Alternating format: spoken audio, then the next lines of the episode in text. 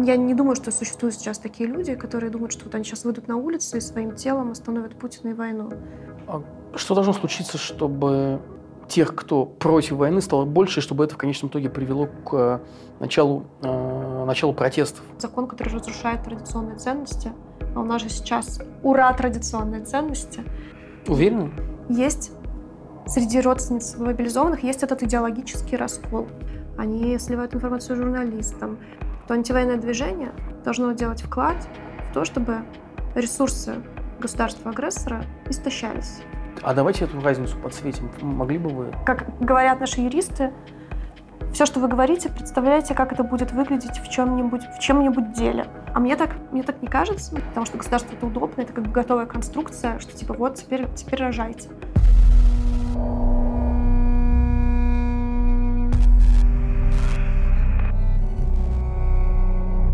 Всем привет! Вы смотрите «Продолжение следует». Меня зовут Павел Коныгин, и сегодня я разговариваю с участницей феминистского антивоенного сопротивления Дарьей Серенко.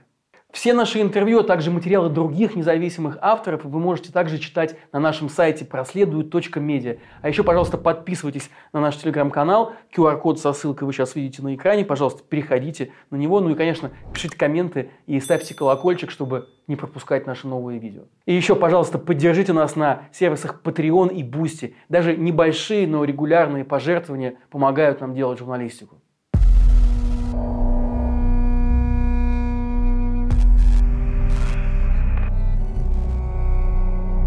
Даже для тех, кто, может быть, не в курсе, э, давайте расскажем, что такое феминистское антивоенное сопротивление, что это за организация и, и что она делает.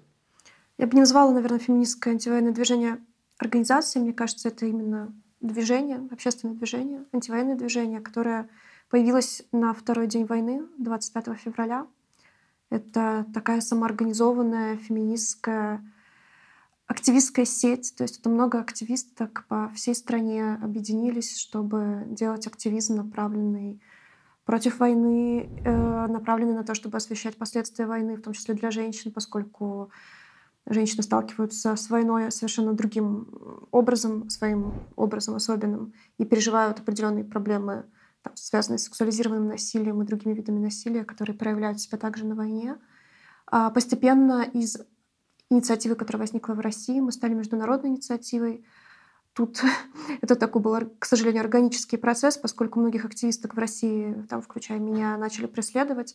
Многие из нас были вынуждены уезжать. Активистки выезжали в какую-нибудь другую страну, там тоже основывались ячейки нашего движения. И в России это полупартизанское существование, поскольку наши активистки делают акции, акции в городском пространстве. А ячейки, которые заграничные, они выступают открыто, с открытыми лицами. А какого рода акции делают активистки в России?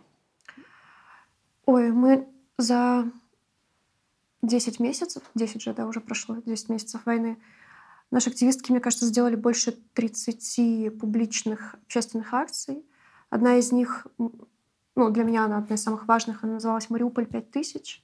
Это когда активистки в 60 городах установили в один день мемориалы памяти убитых укра... убитым украинцам.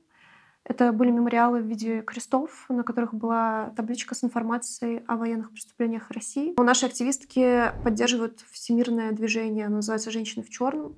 Это акция, которая проводится, по-моему, почти в 100 странах. А женщины в черной одежде выходят против войны. А зачем делать акции, если мы видим, что общественное мнение ни на что не влияет? Какая у этого может быть? Что значит общественное мнение ни на что не влияет? А что, на, на что влияют акции, которые проводятся? Вы или другие м- оппозиционные политики? Я не думаю, что существуют сейчас такие люди, которые думают, что вот они сейчас выйдут на улицы и своим телом остановят Путина и войну все публичные акции, акции в публичном пространстве, они делаются как раз для того, чтобы влиять на общественное мнение. Результатами наших акций было создание антивоенных ячеек. То есть когда люди благодаря акции узнавали друг друга, знакомились, верифицировали друг друга, а потом уходили в более глубокое подполье. То есть почти все активистки из России, которые считают себя участницами ФАС, ну, с кем, получается, поддерживать связь, потому что у нас там все супер анонимизировано и так далее. Почти все из них не имеют опыта активизма в прошлом. Возможно, для кого-то первый шаг к антивоенному активизму — это наклеить листовку И вот наши активистки делают листовки. И здесь как бы есть очень разные вот эти точки входа, разные степени радикальности. Режим опирается на общественное мнение. Они делают постоянно его замеры.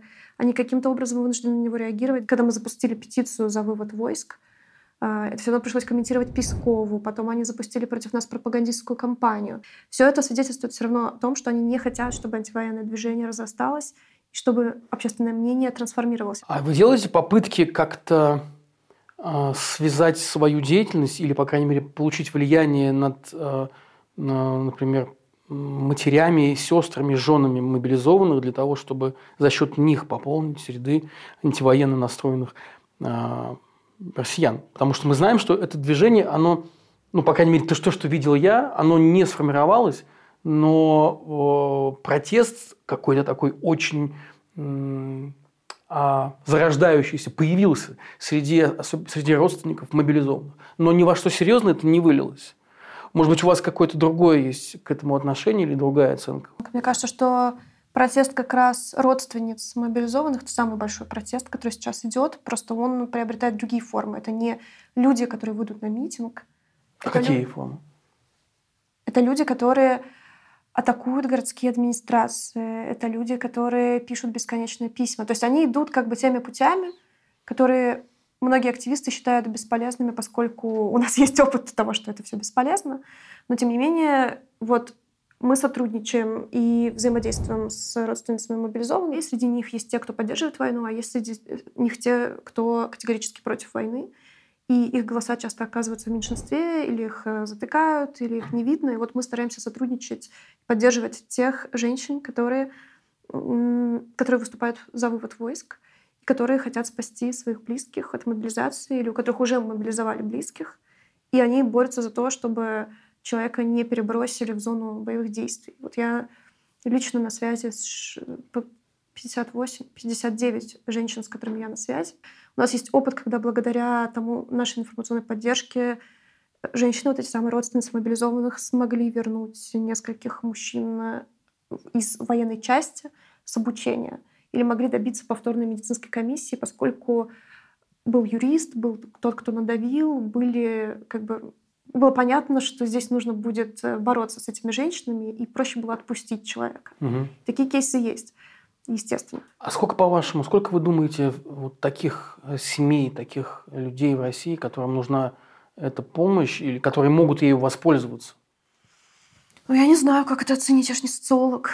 Ну, вы говорите, что вы таргетируете, вы наверняка примерно представляете, какой порядок цифр. А. Сколько людей, которые недовольны а, Нет, мы не представляем себе, потому что все очень осторожно ведут себя в соцсетях. Мы не всегда можем понять, это как бы реальный аккаунт или нереальный. То есть поведение аккаунта мы не можем анализировать часто.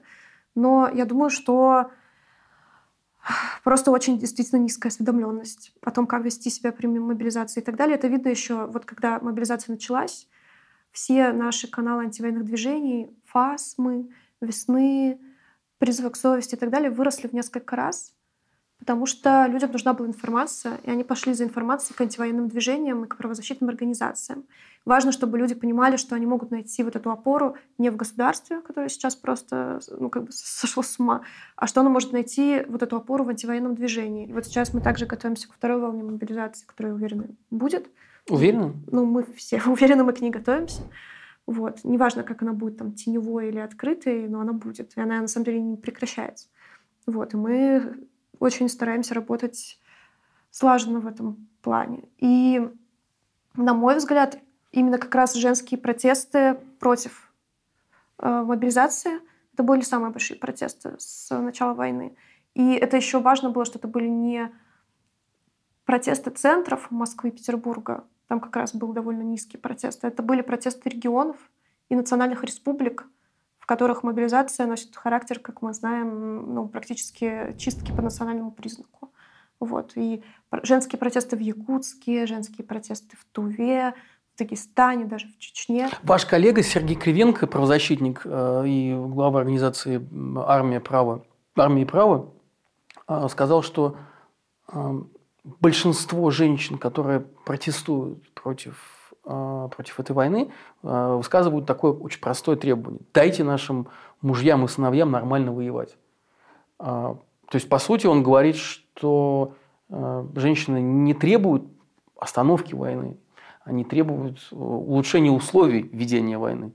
А так ли это? Согласны вы с, таким, э, с такой оценкой? Нет, я не согласна с таким обобщением. Хотя, опять же, я думаю, ни у него, ни у меня нет как бы социологии, какой-то температуры по больнице. Ну, мы, ну да, вот. все скорее Но идет я, на... я, я уже сказала, что есть среди родственниц мобилизованных есть этот идеологический раскол. Есть те, кто дайте нашим мужьям амуницию и нормально воевать, и достойно умереть за Родину и за Путина. А есть те, их очень много, кто категорически... Кого больше? Не в восторге. Я не могу понять, кого больше. То есть я встречаю в моей практике общения, взаимодействия, от моей персональной активистской практики, мне казалось, что ну как бы 50 на 50. Но это на самом деле очень неплохой еще результат э, в, моей, в моем взаимодействии.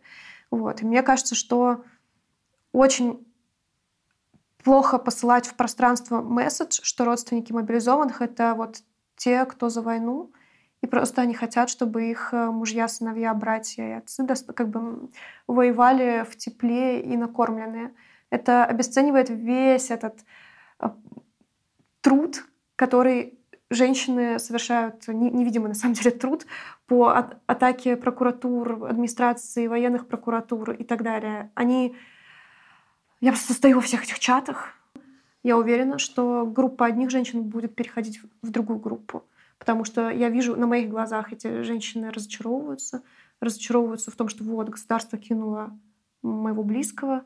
А, а почему кинуло? Начинаются какие-то вопросы. Мы объединились Э, ну, анонимно с э, несколькими матерями срочников э, и матерями как раз мобилизованных.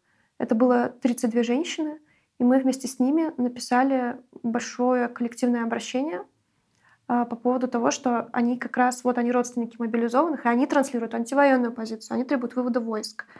И мы запустили эту петицию. Вот, и это обращение к депутатам, хотя понятно, что какие, господи, в 2022 году обращения к депутатам, но это была часть нашего публичного кампейнинга.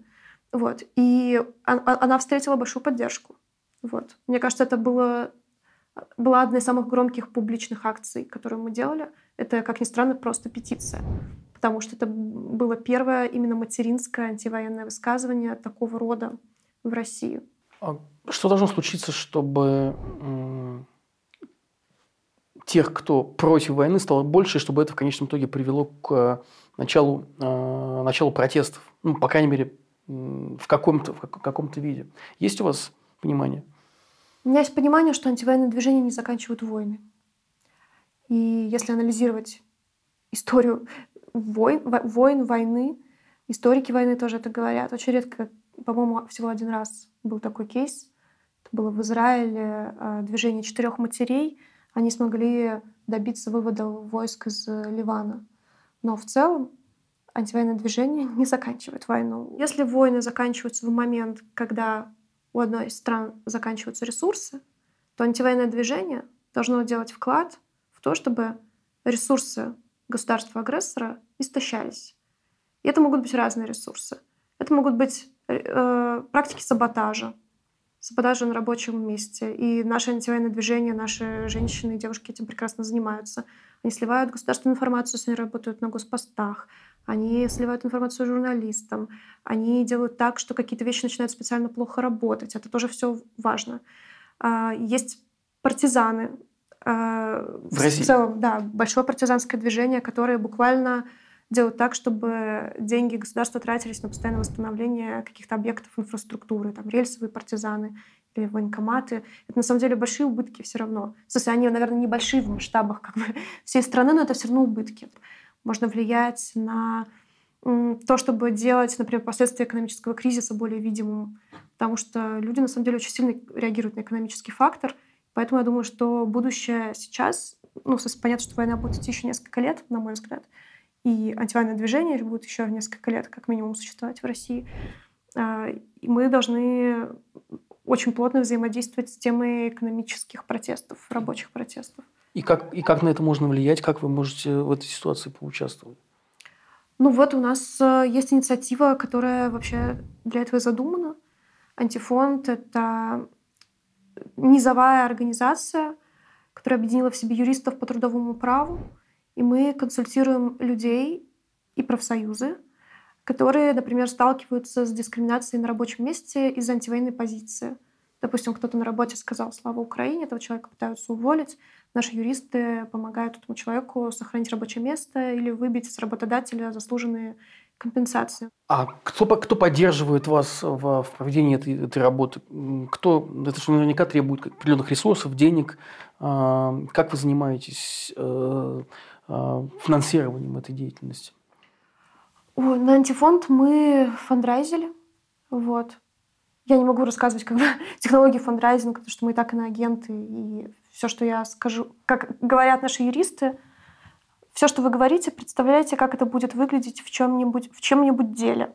А поскольку я-то не в России, то это будет дело кого-то, кто в России, поэтому я должна очень осторожно здесь высказываться. Но мы, у нас как бы развит фандрайзинг под проекты.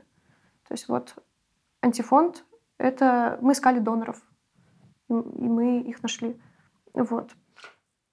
Вы на связи с феминистским движением э, в Украине? Да, да, мы на связи. Это сложная связь, это требующая от нас большого, мне кажется, внимания и большой рефлексии над, над собой, поскольку украинское феминистское движение, перед ним стоят совершенно другие сейчас вопросы. Они по друг, в других отношениях находятся там, с темой милитаризма, с темой того, что такое антивоенное. То есть Ну, я, это, это огромная разница. А, а давайте эту разницу подсветим. Могли бы вы? Ну, например, э, По теме... для многих украинок, с которыми я общалась, украинок-феминисток, для них, например, не при... ну, есть большой раскол сейчас в мировом феминистском сообществе, связанный с тем, снабжать ли Украину оружием или нет. Потому что исторически феминизм — это антимилитаризм в том числе. И многие, например, европейские феминистки — а, они считают, и американские феминистки, они считают, что а, требовать, требовать вооружения Украины это как бы это противоречит феминистским ценностям. Вот. А мне так, мне так не кажется, мне не кажется, что нам так не кажется, и украинским феминисткам так не кажется, потому что жизнь украинских феминисток и украинок, и вообще всех в Украине зависит от этого вооружения. Для меня здесь это перекладывается на метафору про домашнее насилие, если на тебя, вот, вот, допустим, семья, и мужчина нападает на женщину, нападает на нее с ножом, и ей угрожает смертельная опасность. Довольно частая ситуация в России, потому что я много лет занималась активизмом, связанным с домашним насилием и противодействием домашнему насилию, то в момент, когда этот мужчина нападает на эту женщину, что бы мы предпочли? Мы бы предпочли, чтобы она не совершила насилие в ответ и была убита, либо чтобы она защитила себя и схватила то, что ей подвернулось под руку. Естественно, второй вариант. Но женщина на войне, а, вы считаете, что это, это, это про феминизм? Ну, это зависит от того, как сама женщина это определяет. Я не могу сказать за другую женщину, феминизм это для нее или нет. Может быть, это для нее, наоборот, ее традиционная роль женщины, которую, она видит вот так, что типа женщина, она защищает свой дом, свою семью, и вот сейчас во время войны она вынуждена защищать это вот так. И есть такой, такая ловушка, такой миф, о том, что война — это вот прям расцвет феминизма. Война закрепляет гендерные роли, что такое быть мужчиной, что такое быть женщиной. Война всегда отбрасывает назад. Поэтому она... И вот эти женщины, которые занимают более высокие... Вот у нас в нашей истории Советского Союза есть пример, когда во время Второй мировой войны женщины в тылу занимали высокие позиции, там становились директорами заводов и так далее. Но потом, когда выжившие с войны мужчины вернулись, их э, женщин с этих мест поперли обратно. История Советского Союза вообще интересная. Там же сначала были 20-е годы, когда были гендерные эксперименты, эксперименты, что такое семья, что такое равенство, Александра Калантай, в общем, все вот это вот все прекрасное. А потом э, Сталин объявил позже, что женский вопрос решен, и женщин опять стали гнать на кухне. Типа, женщина — это она должна была быть и хорошей матерью, и хорошей работницей на заводе, и хорошей женой. И вот эта бинарность, она опять усилилась. Ну, потому что после войны же обычно демографическая дыра, и важно, чтобы использовать консервативный дискурс для того, чтобы воспроизводить новых людей, потому что государство это удобно, это как бы готовая конструкция, что типа вот теперь, теперь рожайте.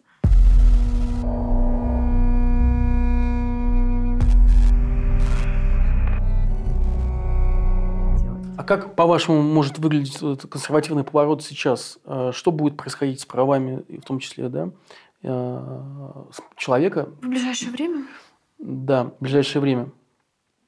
Я пережив... Мы попадем в ту же самую историю, которую вы сейчас описываете на примере э, сталинского периода, или она будет... Я думаю, что будет ограничено право на аборт. И это, на самом деле, это совпадает со сталинским периодом, потому что Сталин ограничил право на аборт. По-моему, вот как раз до смерти Сталина аборты были запрещены. После военное время. Да, да. Там, по-моему, началось еще все до войны, незадолго до войны. И вот э, почти 20-20 чем-то лет аборты были криминализированы и запрещены на территории Советского Союза. Это очень сильно ударило по правам женщин. Это вызвало огромное количество женских смертей, потому что аборты стали подпольными. Это все происходило в ужасных условиях. Женщины умирали прямо в этих подвалах, пока им делали аборт. Вот. Сами-то аборты никуда не денутся, они просто уйдут в теневой бизнес, где непонятно, кто тебе его будет делать. И э, есть признаки того, что сейчас будет ограничено право на аборт. Ну и понятно, что там православная церковь российская вместе с консервативной Госдумой давно за это бьется, чтобы вывели аборт из ОМС, чтобы, в общем, там много, много степени, степени ограничений. Теперь таблетки перестанут продавать. Ситуация с домашним насилием сильно ухудшится, потому что, понятно, после войны все выжившие и травмированные люди вернутся в свои дома, и я боюсь себе представить, что будет происходить в этих домах. Есть исследования про послевоенные вспышки домашнего насилия, как раз когда люди с ПТСР возвращаются и вымещают свою агрессию, боль и кошмар, через которые они, прошли, вымещают на самых близких. Также мы видим большое количество в, том, в тех же самых телеграм-каналах а, большое количество агрессивно настроенных женщин, которые, наоборот, призывают продолжать войну, призывают давить украинцев, собирают деньги, в том числе там, на амуницию, не просто на носки и бронежилеты мужьям, а именно на, на самую настоящую войну. Как, как вы на это смотрите? Как вы это объясняете? Что это за явление? Мне кажется, что это вообще даже не специфически женское явление. Не специфическое? Ну, ну нет, в смысле это происходит с самого начала войны. Вся Z-пропаганда, которая спускается сверху вниз, она находит свой отклик, свою поддержку. А, там, где она, там, где она таргетируется на женщину, она использует конструкт заботы. Типа, вы же женщины, позаботьтесь о своих близких.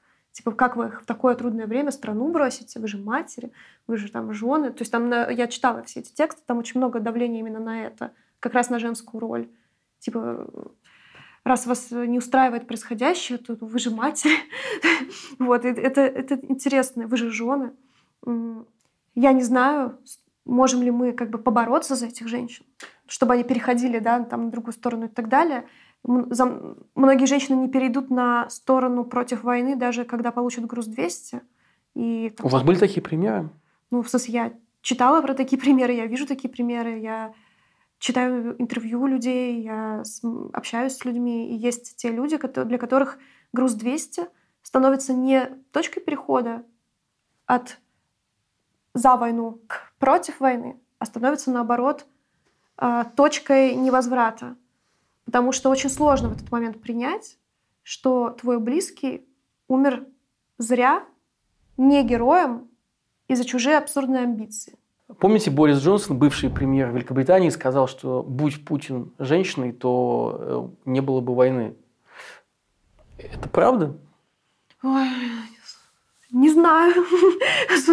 Мы находимся в высказывании гипотетического гендера Путина, и как бы мне просто кажется, что быть женщиной — это как бы не панацея.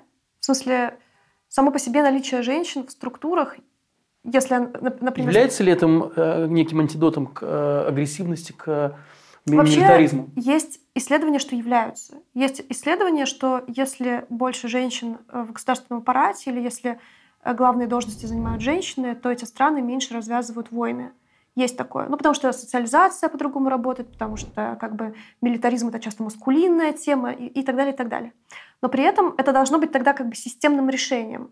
Но если мы говорим о ситуации в дикта- диктатуры уже, то если мы как бы вот у нас есть женщина в госаппарате, Мизулина. Ну, то есть, как бы здесь то, что она женщина, не решает ничего. У нас третий человек в государстве женщина Валентина Матвиенко тоже, да? Да, невероятная женщина Валентина Матвиенко сразу как бы видно, как ее присутствие останавливает войну. То есть вот здесь очень важно, чтобы вот этот фактор гендера, он совпал еще с фактом, как бы, как устроена институция сама по себе, да, как устроен госаппарат. Потому что сейчас, мне кажется, даже если Госдуму на 50%, э, если мы в нее напихаем женщин, но они будут единоросскими, ничего не изменится. Это будут вот те, которые агрессивно призывают к войне. Да, я думаю так. То есть здесь как бы здесь, э, кроме гендерного фактора, все равно важен еще ну, как бы идеологический и весь контекст, в котором эта система, этот аппарат существует. А как вы думаете, женщины в России осознают э, патриархальность э, и э, токсичность э, среды? Испытывают ли они потребность, то есть проговаривают ли они себе, что, они, что им нужна большая свобода, что России нужно снижение вот этой э, патриархальной токсичности. Есть ли эта проговоренность, присутствует ли она? Да нет никаких женщин России вообще. Вот сижу я, мне 29 лет, я типа молодая женщина из России, которая большую часть жизни прожила в Сибири, половину жизни прожила в Сибири, половину в Москве как бы я представляю вот какую-то такую категорию женщин. Есть женщины там 60 плюс, у них и они тоже как бы могут отличаться в зависимости от того, где они живут, из какого они э, как бы социального класса. То есть нет Человек очень комплексное существо, это не только гендер. Гендер, возраст, состояние здоровья, все, все вот это нужно включать в этот анализ. Но то, что а, среди определенных групп женщин есть запрос на большую агентность и большую свободу, это точно. Я не могу сейчас сказать, типа, опять же, социологической какой-то позиции, но женщины моего поколения, у них есть этот запрос. И он не обязательно формулируется как феминистский, хотя очень часто теперь и так тоже. Гораздо чаще, чем там 10-15 лет назад. Потому что феминизм вышел все равно на большой какой-то медийный уровень и так далее. И вы со мной разговариваете, потому что я феминистка. А, но мне кажется, что... Потому что вы профессионалка и феминистка. Ну, это вот одно и то же в моем случае. А, потому что активизм мой феминистский.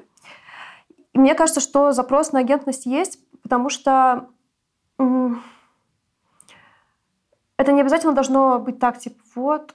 Это даже иногда люди, на мой взгляд, не связывают с Путиным и не связывают с большой политикой, что их агентность вообще-то связана с тем, как устроена страна. Но вот это ощущение перегруженности и несправедливости многие женщины транслируют, потому что у нас до сих пор женщины совмещают и как бы на женщину возлагается функция материнства, причем с перекосом, как бы женщина ответственная за детей, женщина еще очень часто ответственная за пожилых родственников. И как бы женщины могут не артикулировать это как типа «О, гендерное неравенство», но многие действительно чувствуют себя, чувствуют перегруженными, что они должны быть и работницами, и матерями, и с карьерой у них все должно быть хорошо. И при этом они должны быть еще красивыми, потому что это тоже третья смена, ты должна еще и выглядеть. Ну, поэтому вот такие жалобы я часто слышу. Типа очень противоречивые требования. В конце 90-х проводились э, социологические опросы, исследования, и вы, наверное, тоже про них знаете, показавшие, что базы поддержки Путина, который тогда избирался да, на первый срок, были женщины 40-летние россиянки, а, и которые до сих пор голосуют за него. Но сейчас им уже не 40, соответственно, а, а они 60-летние. Вот, а кто нынешние 40-летние э, россиянки? Кто эти э, люди сейчас? А, кого бы они поддержали и что они хотят. Опять же, понятно, что мы будем немножко обобщать, но на, на уровне, если рассуждать вот таких замеров, как бы вы описали этих людей? Так нет этих замеров. Ну, в смысле, я не могу описывать их из своей головы. Это... Из, на, основе ваш, на основе ваших наблюдений и вашего опыта взаимодействия с людьми. Ну так этот опыт не репрезентативен. Я могу думать про свою маму, могу думать про тетю Лиду из соседнего подъезда. Это будут две абсолютно разные женщины. Есть проект «Хроники», который занимается сейчас социологией во время войны. Они делают там замеры, в том числе по женщинам, и мы сейчас хотим как раз из всех их данных, которые они собрали за 10 месяцев войны, вытащить доклад именно про женщин. Каков портрет разных там групп женщин, что их волнует, что их тревожит, например, это у них был, была информация и данные о том, что женщины гораздо меньше поддерживают мобилизацию, чем мужчины. Или что женщины, например, а, более пессимистично настроены к войне, чем мужчины. И там есть объяснение, что это связано с тем, что поскольку женщины отвечают за экономику дома, то они первыми сталкиваются с экономическими последствиями войны и быстрее понимают, и ну, меньше восторгаются происходящим. Ваши близкие, друзья, родственники, наверное, кто-то из них остался в России. А, вас насколько беспокоит перспектива того, что они могут подвергнуться давлению, мягко говоря, да, со стороны властей, которые будут, соответственно, мстить за вашу Да, это уже, это уже происходит. Что Ра- происходит? Ну, давление в разных формах. Мои родители с этим сталкиваются. Но я тоже не все могу рассказывать, чтобы не сделать еще хуже. И... Они не хотят уехать из России? Нет, они не хотят уехать. Вот, они по разным причинам не могут уехать, э, в том числе здоровье там, и так далее. И... Но они занимают, как и я, антивоенную позицию, и они поддерживают мой активизм и мои тезисы. И мне в этом плане повезло. Если произойдет какая-то кризисная ситуация, она, мне кажется, произойдет, я буду настаивать на том, чтобы вывозить их из страны.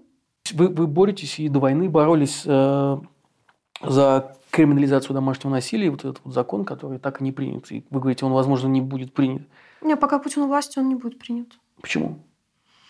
Ну, никому это не нужно. Ну, в смысле, это, это закон, э, который всегда позиционировался консерваторами как закон, который разрушает традиционные ценности. А у нас же сейчас ура традиционные ценности. Поэтому э, защита женщин не вписывается в планы. Ну и более того, я считаю, что государство цинично рассматривает семью как э, лабораторию насилия. Ну, типа, если надо... Лаборатория насилия? Ну да. Мне кажется, что насилие дома и насилие на войне связано. Мне кажется, что люди, которые совершают военные преступления, многие из них росли в культуре насилия, и это помогает совершать им военные преступления. Я считаю, что э, женщин никто защищать не будет от насилия, в том числе для того, чтобы э, война продолжалась. Ну, в смысле, это, свя- это связанные вещи. Милитаристское насилие, гендерное насилие. И это такая вот граница жестокости, которая все время отодвигается. То есть вот дома ты можешь сделать один шаг жестокости на близких, а значит, на людях, которые чужие, ты можешь зайти еще дальше. И мне кажется, что это такая школа насилия, которая начинается дома и заканчивается в украинской сырой земле. Вы э, видите себя а, в России снова? Что это будет за страна? А, как вы себе представляете возвращение? Ну, понятно, что многое должно измениться, но что это будет за страна, в которую вы готовы были бы вернуться? Я готова вернуться просто когда буду уверена, что не сяду в тюрьму, у меня довольно низкие требования. Ну, в смысле, к реальности. Как бы если я буду... Ну, сейчас, если я вернусь, скорее всего, я сяду в тюрьму и вообще ничего не смогу делать. Может быть, в этом будет какой-то смысл, может быть, нет. Но мне кажется, что я полезнее в другом качестве. Ну, вы сами сказали, что быть женщиной в России сейчас еще более опасно, чем это было до войны. А после войны это станет еще хуже. Ну да, именно поэтому я бы хотела вернуться, потому что будет очень много работы. И я не мыслю свое возвращение так, типа, умирает Путин, и мы такие, да, мы берем билеты домой, и мы не можем купить билеты домой, потому что все покупают билеты домой, мы такие приезжаем домой, и там все замечательно, и мы целуемся на улицах э, на празднике вечной любви. Я не вижу наше возвращение домой так. Я думаю, будет пиздец полный, когда э, все это случится, и когда режим рухнет, еще несколько лет будет коллапс. Страшный, к счастью и к сожалению. Вот. И очень нужна будет там... Мы и сейчас там нужны. Вот и, и будем нужны. И поэтому у меня, как у феминистки, будет забот не в проворот, потому что последствия войны разгребать э, — это годы, это десятилетия. Там документация военных преступлений, работа с а, а, акторами насилия, с насильниками. Потому что их же нельзя просто, ну, типа, бросить в общество. Над ними должен пройти суд, потом они выйдут, ну, когда-нибудь, да, из этих тюрем. Кем они будут? У нас же нет реформы тюрем, поэтому люди будут все равно насильниками. Это же воспроизводство насилия. Это просто очень много работы будет. Вот. Потому что должна быть перестроена вся система вообще. И в том числе отношение к теме там, гендерного насилия, домашнего насилия, сексуализированного насилия. А еще нужно будет разгребать э, тему сексу... сексуального насилия на войне. Ну вот так. Я думаю, что я вижу возвращение в Россию как э, огромный фронт работ, который нужно будет до конца жизни с ним что-то делать. Короче, у вас много работы, и я надеюсь, что вы ее блестяще сделаете. Не знаю. Ну, я верю. Спасибо, Даша. Спасибо вам.